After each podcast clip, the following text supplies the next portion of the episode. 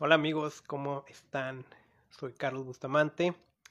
Quiero compartirte ahorita unas reflexiones del Día de la Tierra, de por qué lo celebramos, ¿no? ¿Cómo, cómo lo puedes celebrar? Y sobre todo, como qué, qué viene, qué podemos hacer para proteger el planeta. Y bueno, sé que tengo varios proyectos.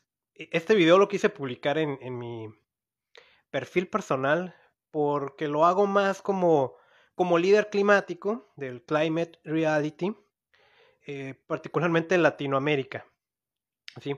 Entonces voy a enfocarme ahorita mucho en, cambio climático, como pues para explicar si realmente es algo que deberíamos estarle prestando atención o no, porque es ahorita, créeme, ¿no? De los problemas ambientales, e inclusive le vamos a meter económicos, eh, el tema del cambio climático ya es totalmente prioridad. Y de hecho, hoy, hoy está ocurriendo algo muy importante que va a tener repercusión para toda la década. Sí, entonces ahorita te voy a comentar eso. Espero que todo sea rápido, ¿no? Igual la gente que se llegue a conectar y si quiere preguntar algo, pues con toda confianza, ¿no? Me puede hacer preguntas, igual decirme si se escucha bien y todo, ¿no? El Día de la Tierra se festeja desde 1970 es un movimiento que empieza particularmente en Estados Unidos. Eh, el año pasado yo publiqué un podcast. Diciendo que era la primera vez que lo festejábamos en casa, que es cuando había empezado todo esto de las cuarentenas. Y eso de las cuarentenas es muy importante porque representó un cambio grande que no lo veíamos venir y fue instantáneo. Ok, al medio ambiente, al cambio climático, también viene un cambio muy importante para todos nosotros, pero con la diferencia de que este sí lo estamos viendo y sí se nos ha estado avisando. Sí, muchísimas cosas han cambiado, ¿no? Eh, el cambio climático se viene hablando desde hace décadas. Y fíjense, yo siendo estudiante, yo estudié universidad del 2006 al 2011. Y para esos tiempos se hablaba de cambio climático, pero estaba el debate sobre si era algo real o si no, que si era por la culpa del sol o, por qué, ¿no? Y hoy los grandes científicos, los grandes expertos nos vienen a decir que es real. Y sus efectos ya lo estamos viviendo. Tan, tan así es, por ejemplo, que una de las principales razones por las que hay ahorita movimientos migratorios, además de conflictos sociales y todo, es la parte del cambio climático que ya está afectando eso donde tenemos efectos meteorológicos más fuertes, que por un lado puede haber nevadas donde antes no nevaba o en temporadas donde no lo hacía. Por otro lado hay sequías, hay huracanes, hay tornados, hay inundaciones, hay desplazamiento de personas y, entonces tenemos que actuar. La meta, y, esto es muy importante, ¿no? La meta es hacia el 2030 y es esencial, ¿no? que reduzcamos lo que estamos emitiendo de contaminación a la mitad. Y eso a todos nosotros nos va a cambiar la vida. ¿Por qué a la mitad? No? Porque la idea es llegar a cero emisiones hacia el 2050. Entonces la mitad en el 2030 queda el 50%, de ahí el 25% hacia el 2040 y el otro 25% hacia el 2050, ¿no? Va a haber grandes cambios y tenemos que irnos preparando si queremos alcanzar esa meta. Por ejemplo, muchos países al día de hoy ya están poniendo restricciones a la venta de automóviles que utilizan gasolina. Muchos de esos países hacia el 2030 ya los van a prohibir. Ese va a ser un cambio muy importante. ¿sí? Eh, entonces, la, la manera en que nos movemos nosotros en nuestra ciudad va a cambiar. Bueno, yo espero que cambie, porque también tengo que decirlo, ¿no? En México, con las políticas actuales, y esto no es una crítica partidista, esto es una crítica ambiental, estamos muy atrasados en ese tema. Fíjense, ¿qué, qué importante está sucediendo hoy? Hoy, el día de hoy, 22 de abril, y mañana, se están reuniendo líderes, creo que son 40 líderes de todo el mundo, para concretar acciones hacia el cambio climático. Hoy, Estados Unidos anunció que ellos incorporan su compromiso de reducir sus emisiones contaminantes a la mitad hacia el 2030. Eso es una noticia tremenda. Los Estados Unidos es el segundo país que más contaminación emite. Y parte de no querer bajarle, pues era para no afectar la economía. Hoy están anunciando que ya están comprometidos con esa meta, que de hecho es al doble de lo que este Barack Obama había puesto en un principio. No voy a hablar de Donald Trump, ahí lamentablemente fue un atraso, pero esto es muy, muy importante, porque el hecho de que un gran líder mundial como los Estados Unidos lo esté incorporando, de alguna manera va a hacer que el resto del mundo termine incorporándose a ese movimiento. Y ahí es donde está lo difícil para México. Porque el pues, presidente de México anunció que la manera en que va a ayudar al tema del cambio climático es produciendo o extrayendo el petróleo que nada más se necesita extraer. Y eso es una meta terrible. No lo publiqué en mi Facebook personal, que eso es como el equivalente a decir que quieres mejorar tu salud tomando Coca-Cola Light, lo cual es incongruente, no va a suceder. Entonces, a veces ese, tipo de cosas dejan como dudas en la gente, ¿no? Si, si las acciones de contaminar dependen de grandes gobiernos, de grandes empresas, yo en lo individual, ¿por qué tendría que preocuparme, no? O, o, realmente qué tanto impacto puedo causar yo. Y si lo puedes causar, realmente sí tienes un poder enorme. Uno, aunque a lo mejor aquí yo lo veo un poco, no sé, filosófico, no sé, no, pero toda es una estructura en donde nosotros, como individuos, en lo personal, somos la, la somos el núcleo.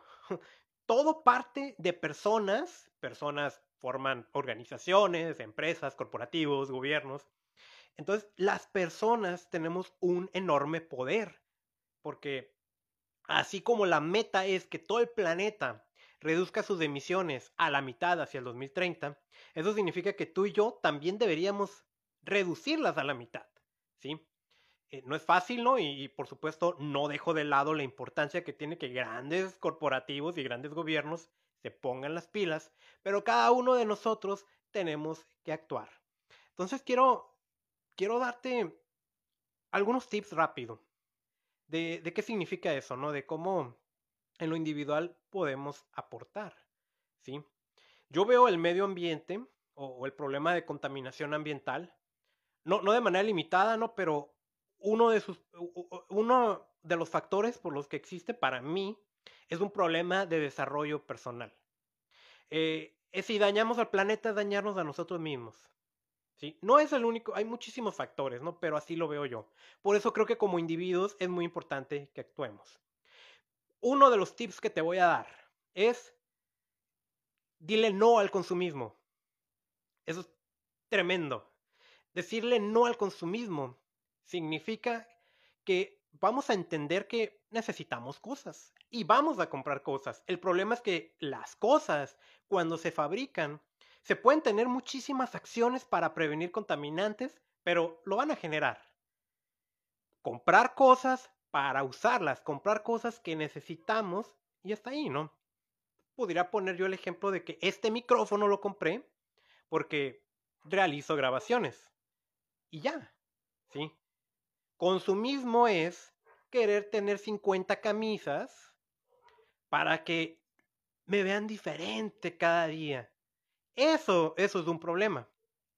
Consumismo es dejarte llevar por el marketing, ¿no? Que, que, te, que te va metiendo como miedos acerca de comprar cosas que no necesitas, pero te hace una necesidad ficticia para que las compres, ¿sí? Eh, em, te hace creer que vas a ser parte como de una tribu, ¿no? Por eso, por ejemplo, cierta marca de computadoras le encanta meter sus stickers cuando compras sus teléfonos, sus tabletas, sus laptops, y muchos lo traen pegado, ¿no? En su, en su retrovisor. Eso es como hacerte sentir parte de esa comunidad. Y, pues eso no significa nada, ¿no? Es sencillamente la técnica de marketing para que estés comprando más. Lo cual también, por supuesto, golpea tu, tu economía personal. Entonces, díganle no a al consumismo, ¿cómo sabemos si le podemos decir que, que, o que estamos bien en ese camino? Porque todos podemos ser víctimas. Es normal, es normal, todos caemos, ¿sí? Pues pregúntate, ¿no? ¿Las cosas que he comprado, las compré porque las necesitaba o las compré porque sentí una emoción por tenerlas? No te juzgues, ok, aprende, nada más, aprende, ¿no? Entonces, en ese sentido también es muy recomendable que leas un poco o investigues qué significa una vida minimalista, ¿no? La vida minimalista no es no tener posesiones, sino que las posesiones no te tengan a ti. Entonces, eso también va repercutiendo en que menos productos, menos contaminación. Entonces, ese es un tip que te puedo dar, ¿no? Otro tip que me parece muy importante y particularmente en esta época, donde cualquier cosa que hagamos se transmite de manera inmediata y, literalmente en unos minutos le puede dar la vuelta al planeta. Pues, por ejemplo, este video pudiera o no hacerse viral, pero mucha gente lo puede ver, ¿sí? Y es, es la información cómo la manejamos. Entonces, otro tip que te voy a dar para cuidar el planeta, para afrontar el cambio climático es dile no a la pseudociencia. Lo vivimos mucho este último año, particularmente con el tema de COVID, que se empezó a difundir probablemente de manera bien intencionada mensajes erróneos. Yo te decía, ¿no? Yo estudié en la universidad del 2006 al 2011 y recuerdo mucho allá por el 2007 haber visto un documental llamado, eh, creo que era La Gran Mentira o El Gran Mito del Cambio Climático, por ahí se llamaba ese documental, ¿no? Lo cual, por supuesto, al día de hoy, pues no hay una aceptación científica de que lo que se decía ahí era lo correcto. Entonces, vivimos muchas mentiras que estamos propagando y esas mentiras le hacen daño al planeta. Puede ser difícil identificar la pseudociencia, ¿sí? Normalmente se disfraza con temas como de conspiración, con temas de que somos unos títeres, de que hay un plan de superpoderosos, ¿no? Que nos tienen, quieren tener dominados. Y fíjate, lo voy a enlazar con lo que te acabo de decir de, del consumismo, ¿no? Ese plan para tenernos amarrados es marketing, ¿no? Es el consumismo y todo, pero vaya, ¿cómo decirle no a la pseudociencia? Aprendiendo a identificar y hacerle caso a la gente inteligente y a la gente científica. Escucharla, trabajar con ellos, entenderlos y de ahí partir y tomar acciones, ¿sí? Y tercer punto, yo creo que son los únicos ah, que voy a manejar, a lo mejor aquí ya le corto. El tercer punto que te puedo recomendar para afrontar la crisis climática, que puedas tomar acciones, que inclusive tú puedas ser relevante compartiendo el mensaje de proteger al medio ambiente con tus conocidos, es cuida tu mente. Eso es muy importante. Si tú todos los, todos los días lees noticias negativas, vas a estar en un estado mental negativo, vas a estar deprimido, vas a creer que todo el mundo está colapsado, ¿no? Bueno, por la naturaleza del cambio climático, si tú te pones a investigar, vas a encontrar mayormente noticias negativas. Así es, ¿no? Así es el tema. Y, si tú estás, investigue, investigue, investigue, y, te das cuenta de lo que puede pasar, si, eh, si las temperaturas cambian a más de 2 grados centígrados en los próximos años, porque no logramos las metas, eh, sí está medio apocalíptico el asunto, ¿no? Y eso lo han dicho los científicos, a los que debemos hacer caso. Entonces eso te va a poner en un estado mental depresivo. Y, y de hecho se reconoce como una enfermedad. Le llaman la ansiedad ecológica. Gente física y mentalmente sana es gente que puede salvar al planeta. Por eso tenemos que cuidarnos de lo mental.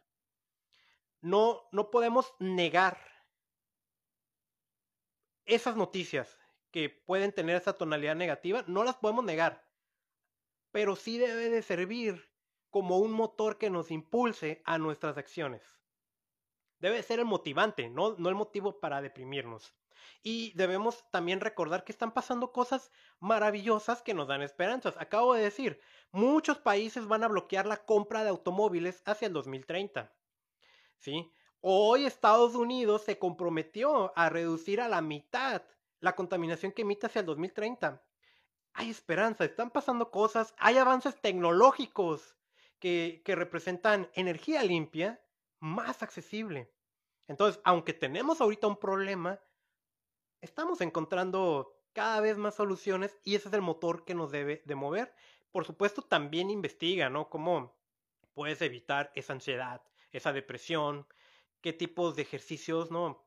Pienso en la meditación, pienso en reunirte con grupos de personas que platiquen de esto, para que esas noticias negativas no te venzan, no te ganen y puedas, sentir, puedas seguir enfocado en tu lucha hacia el medio ambiente.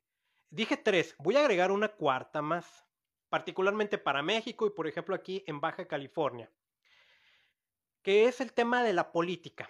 Vienen elecciones políticas, ¿sí? Tenemos que ser muy cuidadosos por quién votar. No te voy a decir por quién votar, eso no, no, no puedo hacerlo, ¿no? Pero leamos, investiguemos y preguntémosles cuáles son sus propuestas, o inclusive, más allá de propuestas, cuáles son sus planes a favor del medio ambiente. Muchas veces el político se queda en decir, voy a plantar muchos árboles, ¿no? Bueno, realmente eso no es una propuesta, necesitamos cosas más ambiciosas, ¿sí? Puedo, por ejemplo, mencionar el, caso aquí en Baja California y en Tijuana. ¿Cómo queremos luchar con el cambio climático cuando ni siquiera tenemos un inventario actualizado de los contaminantes que emitimos de efecto invernadero? Entonces, pudiera ser una buena propuesta de un político que está rumbo a las elecciones y que por supuesto las cumpla. Mantengamos los oídos abiertos, escuchemos, analicémoslos. Eh, quiero mencionar el caso yo que, veía un debate donde a un candidato le preguntaron sobre economía circular y terminó respondiendo otra cosa que tal vez estuvo interesante lo que dijo, pero en absolutamente nada tenía que ver con economía circular, lo cual nos viene a decir que está distanciado de las temáticas ambientales. Entonces, vienen elecciones, cuestionemos a los candidatos políticos, salgamos a votar y votemos por esas propuestas ambientales. Entonces, yo te invito a que hagas algo por el planeta, lo que sea. Y, como digo yo en mi podcast, ¿no? Nadie es perfecto para cuidarlo, todos nos equivocamos, pero lo importante es un cambio de conciencia y más, aún más importante que la conciencia, es tomar compromiso. Y pues si me estás viendo, ¿no? Y te interesaría, por ejemplo, ser líder climático, ¿no? Eh, ya va a venir una nueva convocatoria. Yo tomé el entrenamiento el año pasado. Entonces es, es un buen... Eh, es un buen momento para que tú lo tomes, te conviertas en líder climático y empecemos a multiplicar este esfuerzo. ¿sí? Entonces te deseo buen día, soy Carlos Bustamante, feliz día de la Tierra, cuidemos del medio ambiente, derrotemos al cambio climático.